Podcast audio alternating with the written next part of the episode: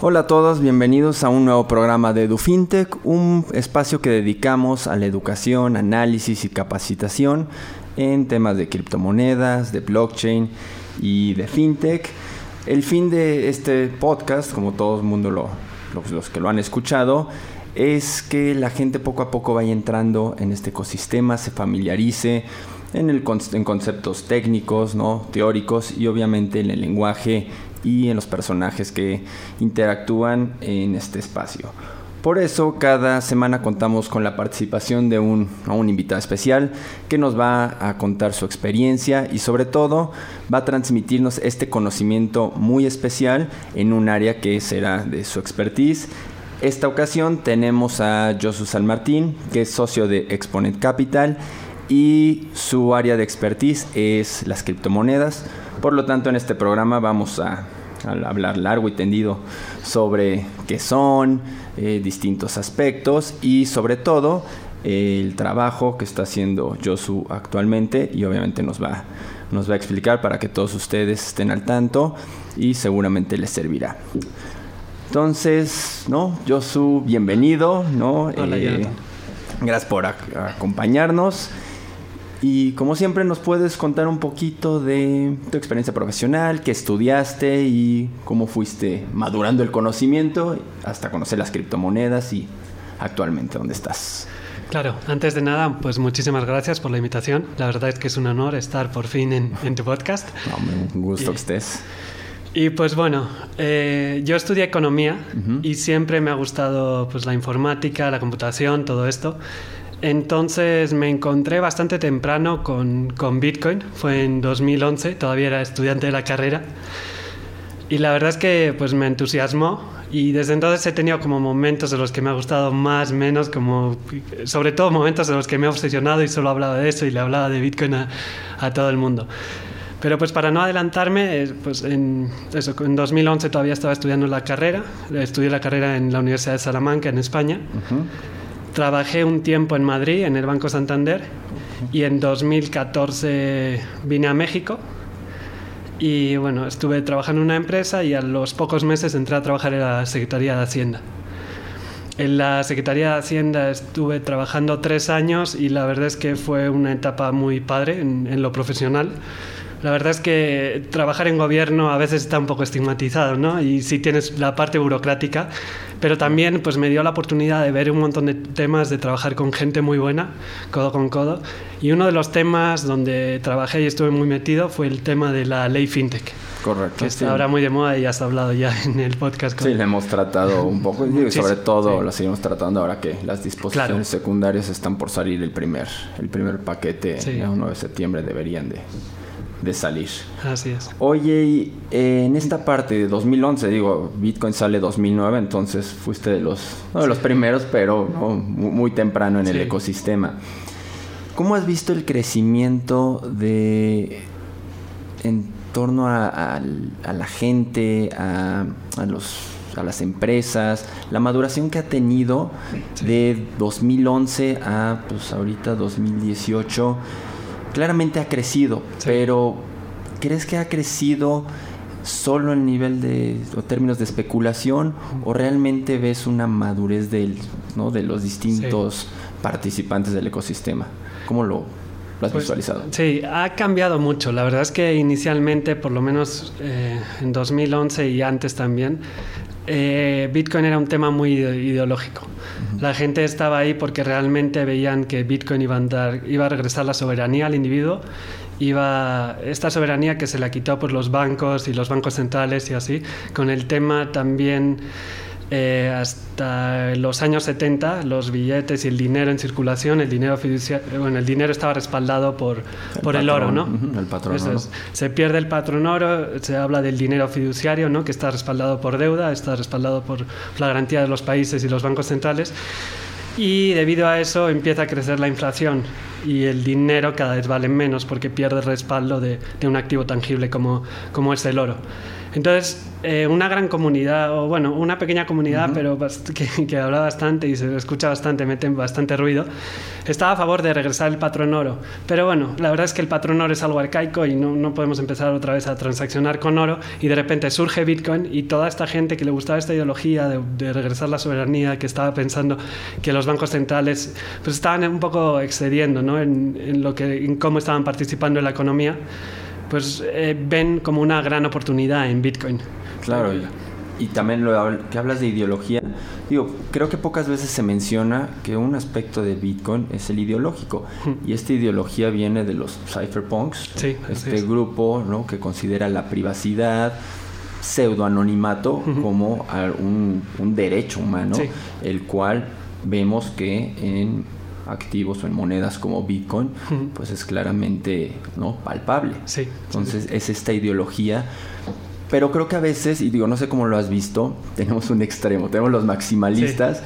que también quieren vivir en, pues no sé si un mundo utópico, pero creo que ese extremo de completa privacidad, de que el gobierno no intervenga en lo más mínimo, Sí. y sobre todo tú que has estado también en la parte pública, pues ves que se ha, yo creo que matizado, ¿no? Sí, sí, También eh, estos personajes siguen, pero cada vez, pues, ¿no? Se Sí. mantienen pues más en la orilla.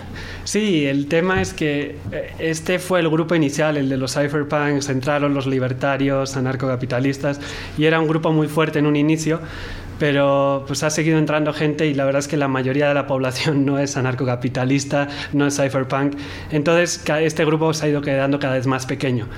Y entonces las voces más influyentes y las que más se empiezan a escuchar ahora en el mundo de, de cripto, pues son ya más institucionales, son gente que, que no está tan en contra del sistema, que quiere pues, construir dentro, dentro del sistema. Entonces sí ha habido un cambio bastante importante. Y, y, bueno, siguen, se sigue escuchando a esta gente, la mayoría de los desarrolladores de, de Bitcoin, los que están pues mejorando el protocolo y mejorando pues, todos Sí, los el programas. Bitcoin Core, ¿no? Sí, Son los que tienen el cliente Sí, más. pues ellos sí, como comentaba, sí son más maximalistas y sí, sí traen esta ideología, pero pues ya están trabajando de la mano pues con toda esta gente más institucional y con la gente más realista, ¿no? Menos utópica y realmente que conocen un poco más el sistema y cómo se puede construir y pues, eh, pues eso es eh, un poco la relación entre los dos. Ahora también que mencionabas que ha ido cambiando un poco la mentalidad, la gente que entra y pues matizándose o yendo un poquito más a un, a un punto intermedio, construyendo Sí. puentes entre el sistema tradicional y el sistema cripto, se escucha, ahora veo hacia otro extremo, al parecer. Que Bitcoin, lo importante, porque no se conoce todos los elementos, pero se fijan únicamente en el blockchain. Digo, ya hemos hablado que es el blockchain, pero entonces el argumento es blockchain sí, Bitcoin no, toda la tecnología y los desarrollos pues que van a prosperar es a través de blockchain. La parte de Bitcoin no tanto porque es conflictiva y como tú decías hay estos grupos extremos y un sinnúmero de aspectos. ¿Tú cómo, cómo lo ves? ¿Podríamos al día de hoy, no digo que en el futuro, pero al día de hoy podríamos entender un, un blockchain sin esta unidad de cuentas, sin este, sobre todo tú que eres economista, sin Sí. un incentivo económico? O sea, ¿cómo, ¿cómo ves a estos personajes que están para mí en el otro extremo? No, pues creo que, creo que lo has dicho todo, ¿no? Los incentivos económicos son lo más importante. Y blockchains hemos visto, o sea, el blockchain existía antes de que existiera Bitcoin, o por lo menos pues, implementaciones muy parecidas. Entonces, lo revolucionario de Bitcoin es que creó los incentivos dentro del propio blockchain para que este blockchain se mantuviera. Ahora mismo, eh, la, seguridad del blockchain la mantienen computadoras en todo el mundo. Hay más de 10.000 nodos que están manteniendo la seguridad. Y es eh, órdenes de magnitud más grande, o sea, más potente esta red de, Bitcoin o de blockchain, vamos, que. Que, la computadora más potente del mundo, la supercomputadora más potente del mundo que está en China. Y esto es como 100 o 1000 veces más, más potente. No, no recuerdo el número, pero, pero es algo así, una cifra muchísimo mayor. Entonces, ¿cómo se ha conseguido esto? ¿Cómo se ha conseguido que haya tantas computadoras dando esta seguridad a la red? Pues con Bitcoin, porque el Bitcoin es el incentivo que mantiene a todas estas personas dando, dando esta seguridad a la red. Entonces, si quitas Bitcoin de, de la ecuación, tendríamos pues una base de datos distribuida que nadie tiene incentivos para mantener, que habría incentivos para atacar. O sea, no, podríamos confiar realmente en un blockchain que no tenga los incentivos, que los incentivos que le otorga Bitcoin para, para poder mantener esta seguridad.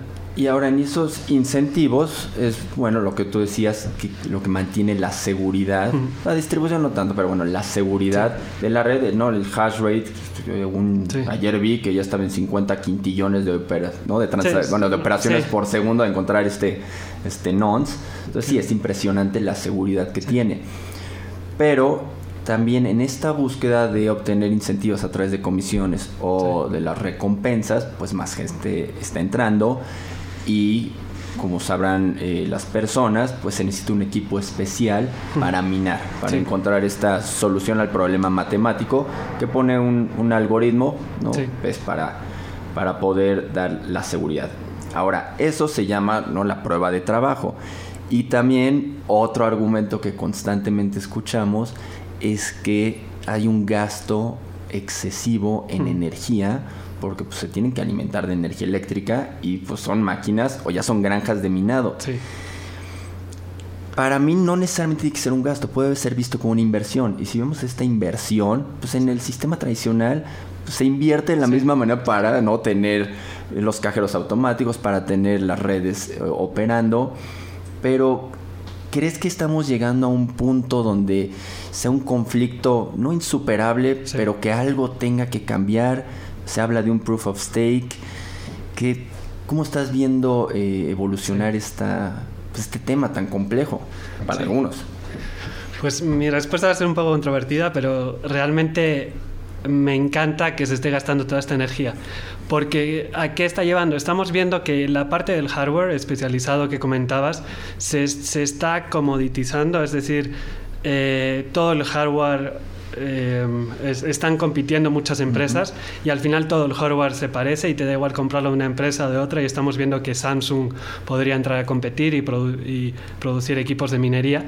Entonces, si del lado del hardware todos los equipos van a ser iguales y el costo va a ser igual para todos de comprar este hardware, ¿cuál va, cuál va a ser la, ventaja competitiva que van a tener los mineros? Pues va a ser la electricidad. Entonces todos los mineros se van a ir a buscar electricidad donde más eficiente sea y donde menor sea el costo de la electricidad. Entonces, ¿esto qué va a llevar? Pues realmente la electricidad más barata es, eh, es en ciertos puntos la, la, la electricidad renovable, la, energía solar, la energía hidráulica, la energía eólica, podría llegar a ser, la geotérmica. Sí, entonces estamos viendo granjas de minado. Por ejemplo, ah, había hay una empresa mexicana que se dedica a poner paneles solares, ellos producen energía, y estaban considerando poner mineros en, en la propia planta para convertir esa energía solar que no es necesaria, que no están volcando a la red porque en determinado momento puede, que no haya suficiente demanda de electricidad, y entonces en lugar de desperdiciar esa electricidad, la pueden convertir en bitcoins y, guardar de alguna manera el valor. Entonces creo que, lo que estamos viendo ahora mismo es una carrera en encontrar la energía más, barata y la energía más barata hoy en día es la energía más limpia, curiosamente. Entonces, pues hacia ahí nos estamos moviendo. Claro, y entonces no, no podríamos no considerarlo como un daño al medio ambiente. Simplemente estamos utilizando la energía donde pues, es más valorada, sin necesariamente dañar el medio ambiente, que es lo que mucha y además va a incentivar a buscar energías nuevas y te cambia la ecuación, ¿no? Porque si pones un panel solar que te cuesta X y, y solo estás usando un 60% del tiempo, pues igual no, no, te hace sentido poner ese panel solar porque los retornos de la inversión no son suficientes. Pero si el 40% restante lo puedes estar generando bitcoins, pues ya de repente tiene sentido poner un panel solar. Y como el panel solar puede ser una presa hidráulica o pueden ser...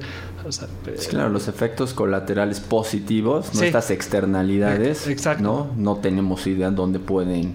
Eh, generarse, pero es uno de los efectos que podría, ¿no? que conlleva, pues, ¿no? este este proof of work, este algoritmo de consenso. Ahora, ese es uno de, y, eh, de los múltiples aspectos que hay que tomar en cuenta cuando la gente quiere eh, invertir. Y creo que tú en Exponent Capital estás eh, manejando algo ¿no? como un tipo de fondo de inversión y hay distintos aspectos a considerar. Seguramente ahorita nos platicarás algo de la estrategia de inversión. Bueno, pues eh, Exponent Capital es un fondo de inversión que invierte exclusivamente en criptomonedas. Entonces eh, va orientado a personas con cierto poder adquisitivo no va orientado a, pues, a mí, por ejemplo, gente que conoce bien el tema, que pues, o sea, tiene su cuenta en Bitso, compra unos poquitos bitcoins o así. No, está orientado un poco, es un fondo ya más institucional. Okay. Y entonces eh, lo que estamos buscando, bueno, lo que buscamos inversionistas, como te comentaba, de cierto nivel adquisitivo y, invertimos su dinero en, en las criptomonedas que consideramos que tienen el mayor potencial de crecer. Está diversificado, sin embargo, sí, eh, sí una, una, cierta parte del fondo sí es una inversión más conservadora y tenemos una parte importante en Bitcoin y en Ethereum.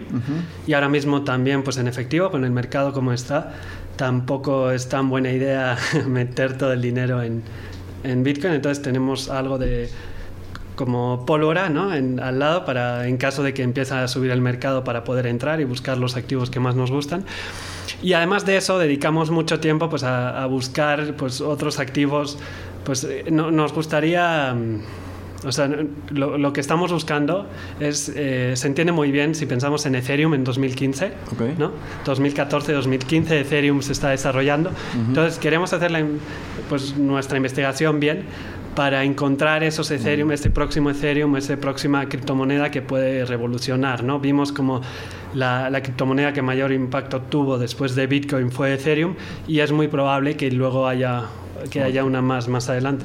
Entonces, para poder detectar estas oportunidades es necesario pues estar leyendo, conocer el ecosistema, ver qué se está moviendo, ver qué se está desarrollando y, y, eso, pues realizar, realizar nuestra tarea. Ahora, mucha gente se pregunta, ¿qué debo observar? ¿En qué me debo fijar cuando invertimos en, en, una criptomoneda? Digo, hay muchos aspectos, podemos eh, ver eh, pues la comunidad que lo mantiene, desde desarrolladores, cuántas líneas de código están tirando en GitHub, cuántas empresas lo, lo aceptan, cuando es eh, con un proof of work, ¿no? las que tienen mucha mayor seguridad eh, pues la gente que está detrás en los white papers, en fin, un sinnúmero de consideraciones que se deben de, tomar en cuenta antes de invertir. ¿Qué aspectos ustedes han tomado en cuenta o tú en esta experiencia de 2011 acá has visto que este tema pues generalmente trae eh, consecuencias positivas o a la vez esto me da no pavor invertir porque aquí veo un, escamo ¿no? sí sí sí pues eh, nos gusta dividir las clases de activos en las que invertimos, ¿no? Entonces estamos invirtiendo en, en Bitcoin, pero realmente estamos invirtiendo en, en una moneda que es reserva de valor. Si en un futuro cambiara eso, que en principio no creo, pero si cambiara, pues podemos movernos a otras monedas que puedan representar esta reserva de valor. Lo mismo ocurre con, con Ethereum. Estamos invirtiendo en Ethereum pero porque Ethereum es un contrato inteligente. Entonces, si vemos que hay una nueva plataforma de contratos inteligentes, pues podríamos entrar ahí o cambiar un poco eh, el porcentaje de inversión que tenemos en cada una. Entonces, otra clase de activos que nos gusta bastante son los conocidos como stablecoins, que son monedas que mantienen su valor eh, relacionado al dólar, puede ser, o al euro. Entonces son eh, criptomonedas, como por ejemplo Tether es la más conocida, que su valor siempre, siempre es un dólar, siempre es equivalente a un dólar. Entonces no le afectan las variaciones de como, pues, que, le están afectando a Bitcoin, ¿no? que del punto más alto ha caído ya un, más de un 60%. Entonces estas monedas se mantienen estables y, y pueden ser muy útiles para realizar pagos y así, porque realmente hoy en día es el, el caso de uso de como medio de pago de Bitcoin es muy limitado. ¿Y por qué es muy limitado? Porque, pues, por un lado, no puedes poner los precios en bitcoins por la volatilidad. Y por otro, yo te puedo mandar como 100 dólares y para cuando te llegan el mercado ha cambiado y te llegaron 97 o 93, ¿no? Entonces, este problema lo, lo evitan muy bien las, eh, las stablecoins. Y entonces creemos que realmente se va, es un mercado que va a crecer muchísimo porque tiene ciertas cualidades de, Bitcoin y de otras criptomonedas que, por ejemplo, puedes custodiarlas tú, puedes tener, no tienes que confiar en, en, un banco, en una tercera Sí, un custodio. Eso es un custodio. Y además permite hacer pagos peer-to-peer, sin, tener también un tercero o un intermediario. En, Oye, ya que mencionabas las stablecoins y digo Tether, digo, en los últimos meses ha, estado en las noticias. Sí. Porque lo que mencionas es, muy importante, sobre todo la gente que duda, o que dice, bueno, pero ¿de dónde viene este valor? ¿Quién lo crea? ¿Quién lo respalda? No hay un banco central, no hay todas esta, eh, estas ideas que se tienen. Bueno, si podemos decir, bueno, aquí está un dólar o aquí está un commodity, al menos hay una relación que te da esta seguridad. El tema de Tether que ha surgido en los últimos eh, meses es que, bueno, ellos emiten tantos Tethers como dólares tienen en una pues, bóveda. Sí. Esa bóveda, pues no todo, o sea, no la hemos visto. Supuestamente se han hecho auditorías, algunos dicen que sí lo tienen, Creo que, mejor que bóveda podemos llamarlo cuenta de banco, ¿no? una cuenta de banco que... exacto, una cuenta de banco.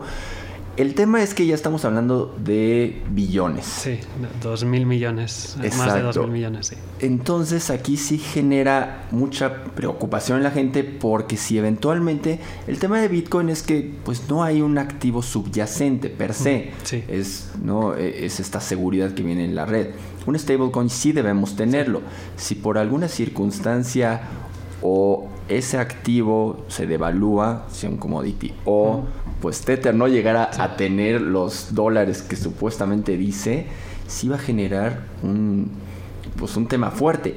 Y sobre todo porque ahorita Bitcoin y han salido papers que dicen que está el precio sube o baja por esta impresión o por esta creación de nuevos Tethers. ¿Cómo ves e-, esta parte? ¿Es, es, lo normal ahorita? ¿Va a madurar? ¿Cómo van a funcionar estas stablecoins? Y TrueUSD, que Bitso acaba de listar, ¿cómo ves a stablecoin? Pues eh, primero me, gustaría concretar que hay por lo menos tres tipos de stablecoins. El primero es el modelo de Tether que tú comentas. Hay una cuenta de banco, un fideicomiso en el que se entrega cierta cantidad de dinero y se emite la misma cantidad en moneda, en criptomoneda, ¿no? Hay otro eh, acercamiento un poquito distinto que es el de Maker y Maker lo que hace, tú entregas, eh, mandas Tether a un contrato inteligente. Tether no, perdón, Ether. Eh, eh Tether, Ether. Ether, Ether, sí. mandas Ether a un contrato inteligente y el contrato inteligente te emite stablecoins. Entonces, si un, eh, si un Ether vale 400 dólares hoy, ¿no? Pues mandas un Ether y te entrega 200 DICE, se llaman en el caso de Maker. Y estos DICE también son, son monedas estables. Entonces, estás usando un contrato inteligente como si fuera un fideicomiso, ¿no? Entonces, creo que este modelo es bastante interesante porque es totalmente transparente. Tú puedes ver el contrato inteligente, puedes ver el mecanismo por el que te lo entregan y en cualquier momento puedes regresar esos 200 dólares y te regresan tu, tu Ether. Entonces, ese es el segundo modelo. Y un tercer modelo es el de Basis. Y hay otras empresas, pero Basis es el más, bueno, el más conocido. Y Basis funciona mediante como tres monedas. Bueno, una de ellas es como un, bono y es un mecanismo muy, muy, parecido al de los bancos centrales. Este modelo también es transparente, pero es un poquito más peligroso porque pues casi todos los bancos centrales del mundo han quebrado. Incluso el Banco de Inglaterra estuvo ahí a puntito. Entonces creo que es un modelo bastante peligroso, pero bueno, como, decías, todavía es pronto para saber qué modelo va, a funcionar mejor.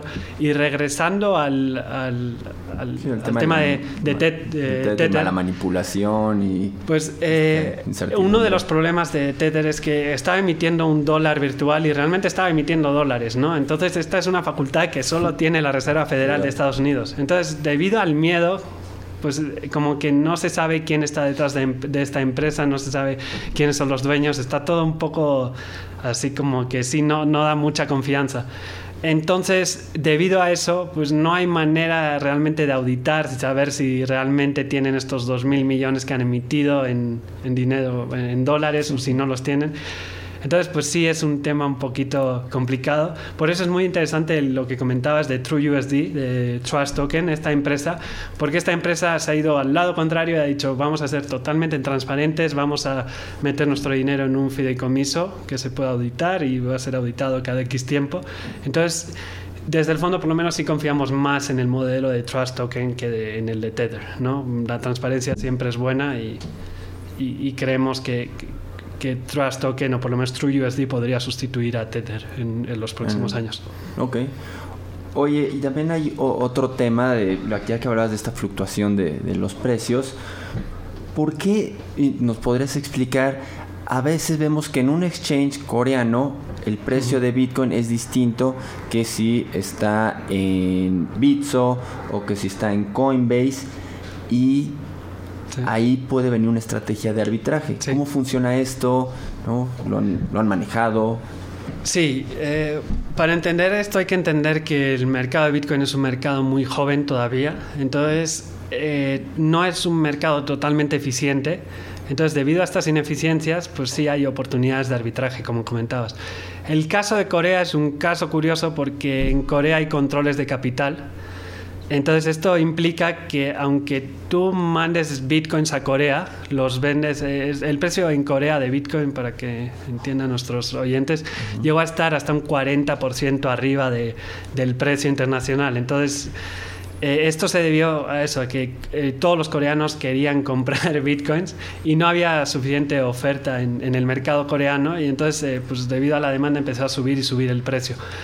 El problema era que, eh, pues si yo como mexicano que quiero mandar unos, unos bitcoins a Corea y venderlos más caros de lo que puedo venderlos aquí, termino con, con wones o con la moneda coreana, pero debido a los controles de capital establecidos por el gobierno coreano, yo no puedo sacar ese dinero y regresarlo a pesos. Entonces tengo dinero pues atorado en una cuenta de banco coreana. Entonces no había suficiente gente haciendo arbitrajes. Las únicas personas que estaban haciendo esto, ¿no? El arbitraje al final es comprar barato y vender caro. Entonces, las únicas personas que estaban haciendo esto eran personas que tenían empresas exportadoras o así, o que realmente podían sacar el dinero de Corea, comprar bitcoins más baratos y volver a venderlos. Entonces, eh, cada caso es un caso un poquito distinto. Por ejemplo, ahora también en Venezuela, pues los, los bitcoins este, se están pagando más caros que en el resto del mundo porque todo el mundo quiere bitcoins y, y nadie quiere vender sus bitcoins a cambio de, bolívares, ¿no? Sí, ¿no? Entonces, cada caso es un poquito distinto. Lo que sí vemos es que eh, las diferencias de precios entre exchanges, pues todavía, o sea, cuando el mercado está funcionando de manera correcta, suelen ser muy pequeñas o suelen tender a, cerrarse. Ok, o sea, cada vez conforme vayamos madurando, este arbitraje irá disminuyendo. Sí. Sí, siempre va a haber una pequeña oportunidad. Por ejemplo, hay, hay una empresa mexicana que se dedica a hacer arbitraje entre las acciones eh, que cotizan en Estados Unidos y las que cotizan también en la bolsa mexicana. Que, pues, no sé si saben, pero eh, puedes comprar Apple, por ejemplo, en la bolsa mexicana en pesos, ¿no? A través del, sistema, de un sistema que tiene para poder comprar acciones de, de, Estados Unidos. Entonces, sí hay una empresa que se dedica a hacer arbitrajes y, consigue, pues, mete órdenes de compra en cuestión de, de, milisegundos. Entonces, todavía queda mucho para que lleguemos a eso en, en Bitcoin. Pero sí, cuanto a medida que vaya madurando el mercado, vamos a ver que estas oportunidades cada vez se cierran más. Perfecto. Oye, hablando de oportunidades, mucha gente eh, ve que pues Bitcoin, Ethereum, Litecoin son un poco más estables y como tú nos decías al principio, pues que vayan a tener ese crecimiento que eh, se observó en sus primeros años o meses, ya es complicado. Por lo tanto, hay que buscar nuevas oportunidades, es decir, nuevos criptoactivos. Y la mayoría de ellos pues vemos que vienen a través de las llamadas ofertas iniciales de criptomonedas.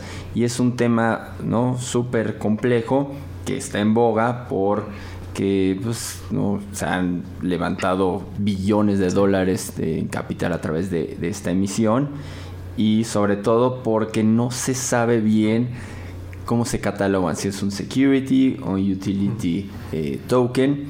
Y no es algo novedoso, digo, eh, Ethereum fue levantado a través, en ese momento no lo llamábamos, o sea, no se denominaba así, pero obtuvo bitcoins a cambio de Ethers y así fue como se, se fundió, levantó creo que 16 millones de dólares haciendo la conversión. y otros eh, proyectos han surgido a través de este nuevo esquema que tiene aspectos muy novedosos, un financiamiento colectivo que le da la oportunidad tanto a personas que antes no tenían acceso a estos mercados en poder participar y beneficiarse de ellos, así como a empresas o emprendedores obtener recursos que de otra manera o siguiendo el sistema tradicional pues no se podrían eh, obtener y así hacer crecer sus proyectos. Todo esto suena padrísimo. Sin embargo, estamos pues en un pues, no viejo oeste, pero los proyectos luego no tienen esta transparencia o estamos vendiéndole a la gente esta idea de todo va a ser como Bitcoin, todo va a ser como Ethereum, entonces vas a tener este crecimiento exponencial y ganancias. Y hemos llevado el mercado a que pues, en los últimos meses se han levantado billones de dólares, ha disminuido un poco. Tenemos creo que ya 2.000 activos, ¿no? En CoinMarketCap podemos verlo y cada semana sale uno nuevo y muchas páginas que están eh, analizando todas estas ofertas iniciales. Ustedes en Exponent Capital, ¿cómo lo ven? Eh, ¿Están analizando oportunidades? ¿no? Nos dijiste que sí, pero ¿qué, analizan en, estas ofertas iniciales de, de criptoactivos? Porque no todas son criptomonedas. Sí, pues em, sí, los analizamos porque realmente, pues como comentabas, todo el tiempo están, están saliendo nuevas monedas y ya desde Ethereum salió, como comentabas, se llamó un crowdfunding entonces porque no había un término mejor para, para referirse. Y de hecho se comentaba que era el crowdfunding más grande de la historia hasta ese momento. nadie había levantado tanto dinero. Entonces, eh, pues, ¿cómo, qué, qué, es lo que miramos? ¿no? Creo que lo has comentado un poco ah, antes y, buscamos que tenga pues, un equipo sólido. ¿no? si, si, vamos a invertir en una ICO, es que tenga un equipo sólido. Si puede ser que tenga ya un producto, porque pues muchos ICOs están levantando dinero sin producto y sin nada y algunos salen bien como vimos el de Tesos que fue un largo un largo camino pero después de más de un año por lo menos ya hay como una beta una red en, beta que comentan pero ya está funcionando. Entonces sí nos gusta pues que tengan que tengan un, un algo ya un producto en el mercado. Miramos también que mm, el, mercado objetivo, ¿no? El mercado que está atacando, ¿cuál, es la, cuál va a ser la utilidad de, esta nueva tecnología, de este proyecto que salga? Y, también, o sea, mm, ¿para qué va a servir el token? Porque a veces el, el, token no es tan necesario, ¿no? Puedes estar atacando un mercado enorme, pero pues realmente no, no necesitas un token. Entonces, pues son varios factores los que vemos y, y luego, pues siempre tiene su parte especulativa, ¿no?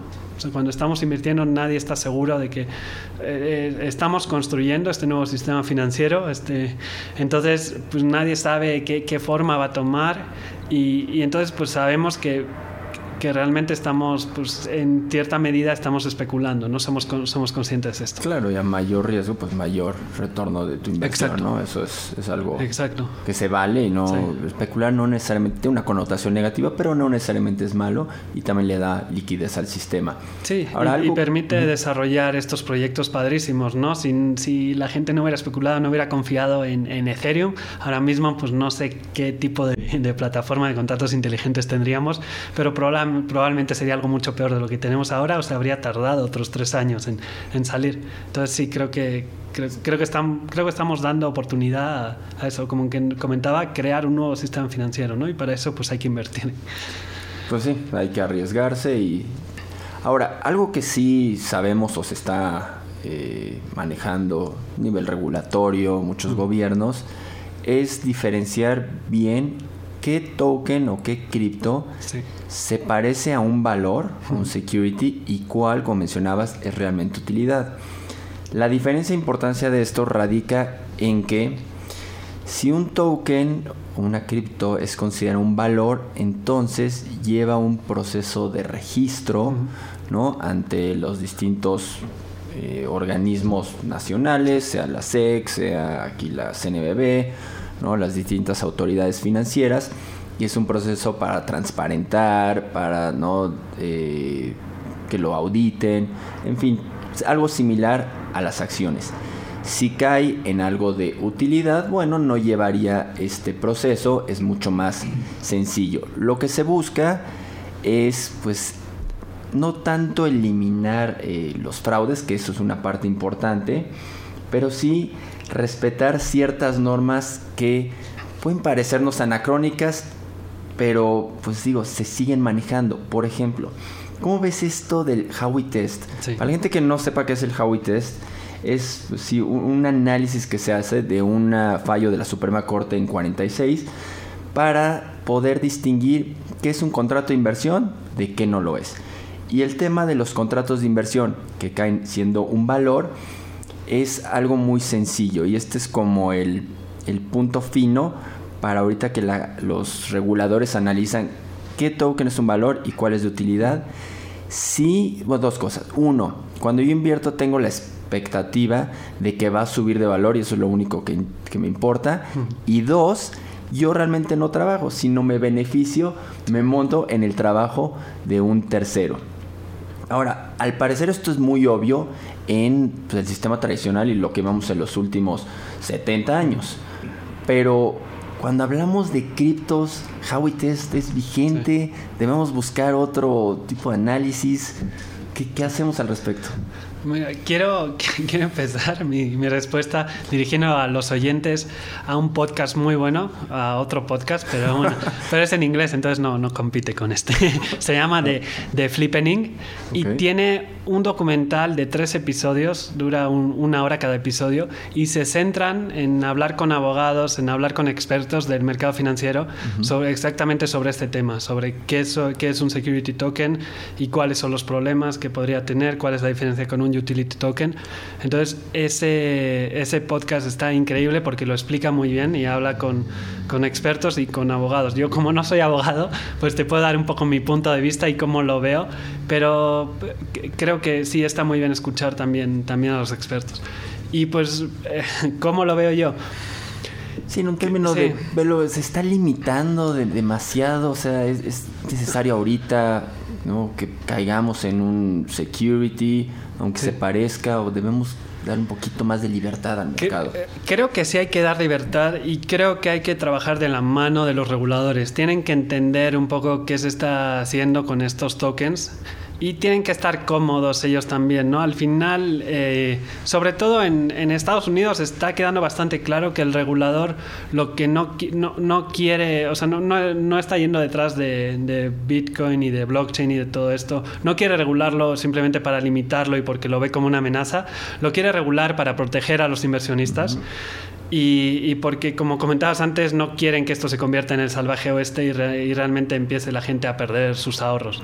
Entonces, entendiéndolo desde esta visión, pues los reguladores sí van a dar un poquito más de margen en, en, el caso de pues, los ICOs y todo esto, en el caso de que pueda algo pueda ser un, un security token, ¿no? Como por ejemplo ocurrió en el caso de Ethereum, ¿Sí? que dijeron que Ethereum eh, cuando salió sí era security, pero ya no lo es, entonces no van a actuar contra Ethereum.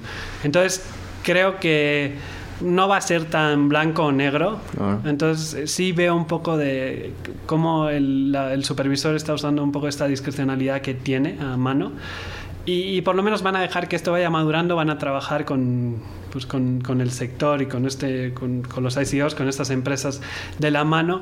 Y sí creo que va a haber un cambio en la regulación, o por lo menos que van a acomodar la, la regulación del mercado de valores, pues para que entren estos ICOs, o por lo menos para, para darles su, su lugar, ¿no? Uh -huh. Porque pues realmente estamos viendo que es un, una nueva clase de activo, que no es tanto un security, no es...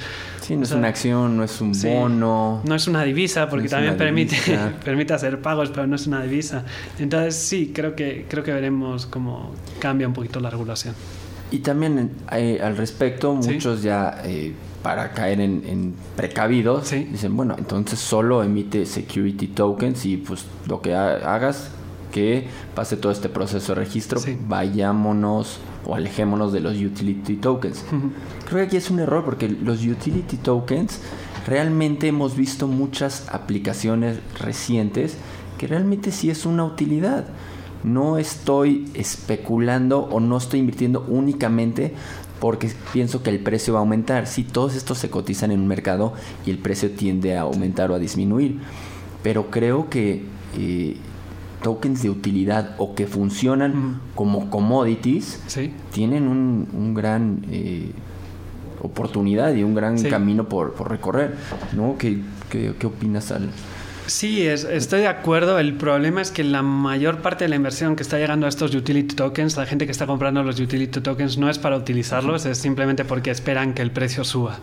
Entonces sí creo que el mercado necesita madurar, que siga entrando dinero y ya la gente se olvida un poco tanto de, la parte de hacer dinero, de volverse rico de la noche a la mañana.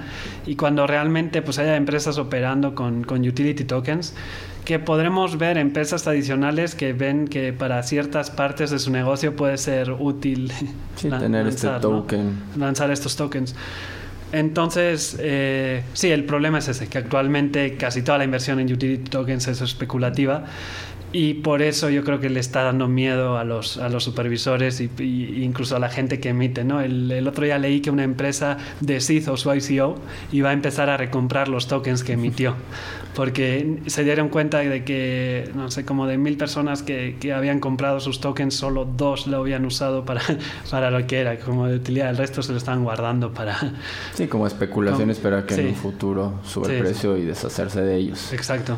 Sí, digo, creo que esto va de la mano con la madurez del ecosistema. Poco a poco la gente primero tiene que entender un poco y familiarizarse no solo con los conceptos, sino con el uso y que realmente se estén generando aplicaciones que pues, la gente le genere una utilidad, ¿no?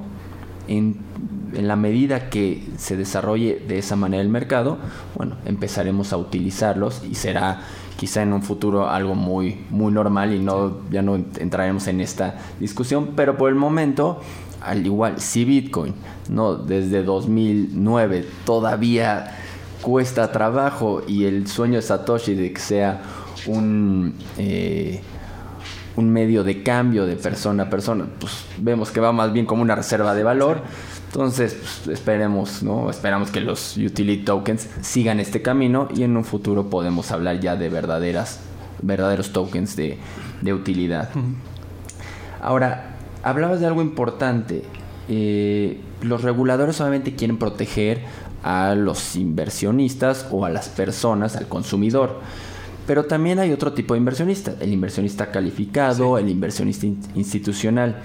Y se ha hablado pues ya hace un rato que está a punto de llegar este gran dinero de los mutual funds y que se van a, crear estos instrumentos y en sí pues ya estas personas no tienen cierto conocimiento y pues podrán invertir grandes cantidades de dinero con lo cual se va a volver eh, mainstream este mercado al respecto eh, pues surgieron los primeros instrumentos que son los, no, los futuros, ¿no? los contratos de futuros en diciembre que la CFTC aprobó para CBO y, CME.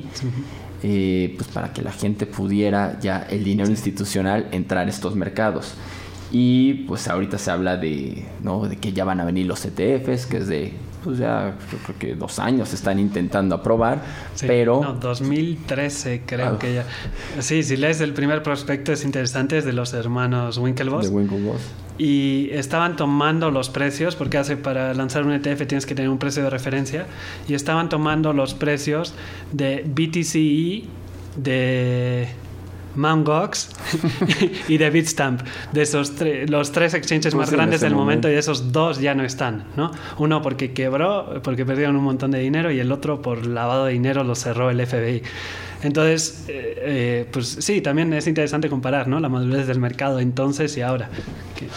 Y en, esa madurez, bueno, pensaron también en diciembre que el mercado de futuros, bueno, iba a explotar y se iban a negociar muchísimos contratos. Ha ido, sobre todo en CME, creciendo poco a poco.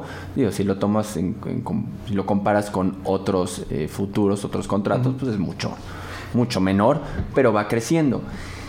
¿Crees que esta promesa de que cuando se aprueba un ETF realmente va a entrar el dinero institucional ¿Es cierto o el dinero institucional ya entró, solo que está en silencio y esperando movilizarse poco a poco a través de múltiples proyectos como vimos que Goldman está en Circle, ¿no? Y que JP con, ¿no? El Monero tenía. ¿Cómo lo ves? No, creo que todavía falta muchísimo dinero por, por llegar al mercado y sí, tiene, los institucionales son muy importantes tienen que llegar fondos mutuos, fondos de pensiones, todo esto tiene que invertir en Bitcoin en algún momento, va a ocurrir en Bitcoin y en criptomonedas. Y para ello necesitan el vehículo adecuado. Y hasta ahora no existía el vehículo adecuado. Y los futuros de, de CME, los que comentabas, no terminan de ser el vehículo más adecuado. Entonces, eh, la noticia más relevante en este aspecto salió la semana pasada. Y es que la Interconnect ICE, se llama, Intercontinental Exchange. Ellos son los, sí, son los dueños de, de, la bolsa de Nueva York. Y anunciaron que van a lanzar su propio exchange o algo parecido a un exchange, orientado tanto a eh, retail como institucionales y lo más interesante de todo es que la CFTC parece que los aprobó para custodiar bitcoins y custodiar otro tipo de cripto, criptomonedas. Entonces, ¿qué significa esto? Que todos los brokers que hay en Estados Unidos van a poder usarlos, van a poder realizar contratos con ellos para que sean ellos los que guarden los bitcoins. Entonces, los brokers van a poder empezar a vender bitcoin, a vender Ethereum y que está respaldado realmente por, la custodia la tiene por los activos, ¿no? Sí, sí, sí. Entonces creo que esto ya va a permitir eh, lanzar el, primer ETF de manera ya que, que, lo apruebe que, quede tranquila no la, la que ahí la tendría, exacto la, la SEC tendría que aprobar el, el ETF y, sí creo o sea sí hay muchísimo interés porque hay, hay un producto parecido hay un producto de inversión que permite invertir, por ejemplo, el 401k, que es como las afores de aquí, ¿no? el equivalente en Estados Unidos, se llama GBTC el, producto y traidea un 40% por encima del valor del, de, los activos subyacentes. ¿no? Ellos compran bitcoins y tú puedes comprar acciones en, en, ese fondo. Entonces esto demuestra que realmente hay muchísimo interés institucional por, por invertir en, en, bit, en bitcoin y en, y en criptomonedas. Entonces sí creo que una vez que se autorice el ETF, creo que sí va a entrar muchísimo dinero porque es una forma muy fácil de invertir aquí y es, muy sencillo también para, para los fondos que, que están diversificados, ¿no? Sobre todo los fondos más institucionales que pueden invertir en, en acciones, pueden invertir en, por ejemplo... Una canasta de, de activos. Sí, exacto. Sí, hemos visto que pues los ETFs han crecido esta inversión pasiva, como se le denomina. Si vemos lo, eh, los recursos que maneja BlackRock o Vanguard, pues ha incrementado, ya estamos hablando de trillones. Entonces es probable que eh, los ETFs pues sea el instrumento o el vehículo que dé entrada a este dinero institucional y bueno, seguirá madurando el mercado, muchos nuevos proyectos y estabilizándose un poco, ¿no? Y pues yéndome un poquito más allá, los gobiernos. Hablamos de criptodivisas nacionales y sin meternos igual en criptodivisas nacionales, ¿crees que en algún momento las reservas de los países vayan a tener una parte, así como lo tienen en oro, lo tienen pues, en dólares, lo tengan en criptos? Yo creo que sí, yo soy muy optimista con esto de cripto y lo llevo siendo muchos años y creo que o sea, Bitcoin al final se va a convertir en la principal moneda a nivel mundial. Entonces, cuando eso ocurra, creo que sí, los bancos centrales van a ser los últimos en, en comprar, por lo menos bancos centrales más conservadores, ¿no? Eh, que van a ser los últimos en, en, comprar y tenerlos como reserva, pero igual que ahora el Banco de México tiene, creo, 180 mil millones de dólares de, de reserva pues es lógico que, tengan, también tienen oro los bancos centrales, entonces pues es lógico que en algún momento terminen comprando Bitcoin o la moneda que sea pues, más importante en ese momento. Sí, que se vayan diversificando y digo, esto también les da oportunidad de pues, de participar en, en, este mercado. Y eventualmente, pues sí, es, otro tema muy discutible si van a emitir una criptomoneda ¿no? al, público o a ciertas empresas para que puedan operar eh, en sus países. Ahora, un último tema. La ley FinTech, ¿cómo la ves para Exponent Capital? ¿Le ayuda, no le ayuda al ecosistema? Pues, ¿Cómo? sí, creo que va a ser algo positivo para el ecosistema. Desde el lado Exponent Capital no nos preocupa demasiado porque el fondo está registrado en, Estados Unidos. entonces no le aplica la ley eh, por temas de, sobre todo de claridad regulatoria, el, el, fondo está registrado allá, porque ya hay más fondos de cripto, está registrado con la SEC, con el regulador estadounidense. Y aunque nos sale un poquito más caro operarlo, porque pues, los abogados allá son, son más caros que aquí y, y los administradores y así, eh, creo que esto le da bastante más solidez al fondo y más credibilidad. Y entonces, eh, creo que en, en, ese aspecto la ley fintech no, no, no nos aplica mucho, pero creo que sí es bueno que, que, se cree comunidad, que siga creciendo, ¿no? Por ejemplo, este podcast y todo el trabajo que estás haciendo por tu lado con la comunidad y todo eso ayuda muchísimo a que se dé a conocer Bitcoin, a que cada vez más gente quiera entrar y quiera invertir en, en criptomonedas. Entonces, todo esto es bueno, es bueno para el fondo y desde luego la ley es, es una parte importante de, de, de hacer crecer este ecosistema. Sí, dar claridad o al menos sí. certeza ¿no? a inversionistas para que puedan ¿no? meter su dinero y a los emprendedores pues, para saber qué se puede, qué no y tengan al menos sí. un canal abierto Eso con es. los reguladores que creo y sobre todo en tu experiencia uh -huh. hay gente que está muy abierta y dispuesta a, a, incentivar este, este ecosistema en México. Sí. ¿no? O sea, de, de la CNB, de Banco de México. Sí, la, la idea del regulador siempre fue impulsar el, el ecosistema fintech, ¿no? Entonces, pues ha habido comunicación. Cuando estaba de director de la asociación FinTech, pues también tuvimos muchísima comunicación con, con, las autoridades. Y pues yo creo que esto va a seguir. La verdad es que la, eh, el nuevo gobierno de, de, Morena también ya tiene, por lo menos tiene FinTech en el mapa y parece que quieren seguir impulsándolo.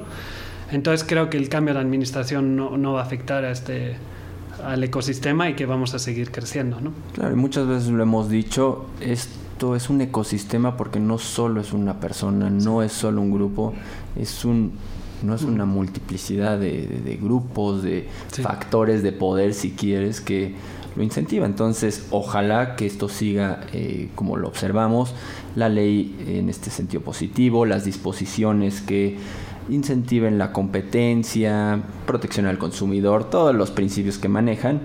Y México, pues como tú lo has visto, digo, cuando estuviste en la asociación FinTech, pues cómo ha crecido en, a nivel Latinoamérica, siendo puntero en estos, sí. eh, en estos aspectos. Entonces esperemos que el cambio de gobierno pues solo sea un cambio y eh, la gente siga trabajando e impulsando, cada uno desde su trinchera, eh, este ecosistema. Y bueno, pues eh, estamos por llegar al final de, este programa. Antes de eh, despedirme, pues yo quisiera que nos platicaras, bueno, un comentario eh, final de... Para la gente igual, algunos que ya nos escuchan, pues cómo pueden mejorar, qué, qué lees tú, dónde te documentas. Y para los que están empezando, pues cómo crees que sea una, una, buena opción para que la gente vaya familiarizándose con, con este eh, tema. Claro. Pues lo que siempre recomiendo es leer el white paper de Bitcoin. El white paper es el, el, el documento original en uh -huh. el que se presentó Bitcoin al mundo, que salió en 2008. Entonces ahí sí, a mí me costó entenderlo bien, o sea, reconozco que fue la cuarta vez que lo leí cuando ya por fin entendí eh, todo lo que se estaba explicando ahí, porque aunque son nueve páginas, pues es muy denso en información, pero creo que sí está al alcance de todos entender lo que se explica ahí. Entonces, si quieres entrar al mundo de cripto, creo que es muy básico entender cómo funciona de una forma elemental, ¿no? Que es como se presenta en este. Después de ahí, pues ya un poquito más complicado, un poco más eh, ese Mastering Bitcoin, que es el libro de Andreas, de Antonopoulos. sí, Antonopoulos, uh -huh. que es otra puerta de acceso muy interesante. Para el tema que comentaba al inicio del podcast de la ideología, está muy bien el libro de Digital Gold. Ok. De Nathaniel Popper. Eso es, sí. Y luego eh, eh, un recurso súper útil son los podcasts. La verdad okay. es que hay muchísimos podcasts. ¿Cuáles de... te gustan, por ejemplo? Unchained está muy bien. Epicenter. Okay. Este, el que comentaba. Bad Crypto también creo que. Ese no lo conozco, ¿No? pero hay, hay tantos y tan buenos que realmente son, sí. es un recurso muy, muy bueno el de los podcasts. Y personalmente lo que más me gusta y donde me pueden encontrar y donde con gusto ah, pues, Exacto, les contesto es Twitter, ¿no? O sea, me pueden encontrar con mi nombre y mi apellido, yo, Susan Martín. Ok Y ahí, pues, eh, la verdad es que es lo que más me gusta porque puedes interactuar con las personas más influyentes en, en tema de cripto. Y, también pues te da una voz, ¿no? Nos da una voz a todos y creo que me encanta esta plataforma, la verdad. Y también vi que Exponent Capital está sacando un newsletter para que la gente están reseñando las noticias más importantes de la semana para que pues, la gente se, se entere. ¿Dónde pueden consultar Exponent Capital? ¿Una página o suscribirse? ¿Dónde? Es exponent.capital. Ok. Exponent como exponente, pero sin la E y punto capital. Ok, y ahí se pueden suscribir a esta newsletter y supongo que cada semana va, Exacto, va a salir. Perfecto, vamos en el podcast lo, lo, pongo para que lo sigan. Y bueno, pues uh, ¿no? para despedirme, a mí me pueden encontrar en LinkedIn, en ¿no? Jonathan Hilton Stalduker, en Facebook a través de EduFintech y pueden seguir este programa en ya está en Spotify, tenemos en iTunes, en Podbean y en Stitcher. Y bueno, no me queda más que agradecerles por escucharnos una semana más y espero eh, próxima semana un nuevo invitado, traerles información interesante y seguir creciendo esta comunidad para que pues cada uno pueda desarrollarse y encontrar su, su nicho y bueno pues que esto ayude no solo a México, sino siendo un poquito utópicos, quizá al mundo a ¿no? mejorar el sistema financiero. Pues nos escuchamos próxima semana. Muchas gracias. Mi nombre es Jonathan Stahl. Este es el podcast de DuFintech y hasta la próxima. Gracias. Gracias.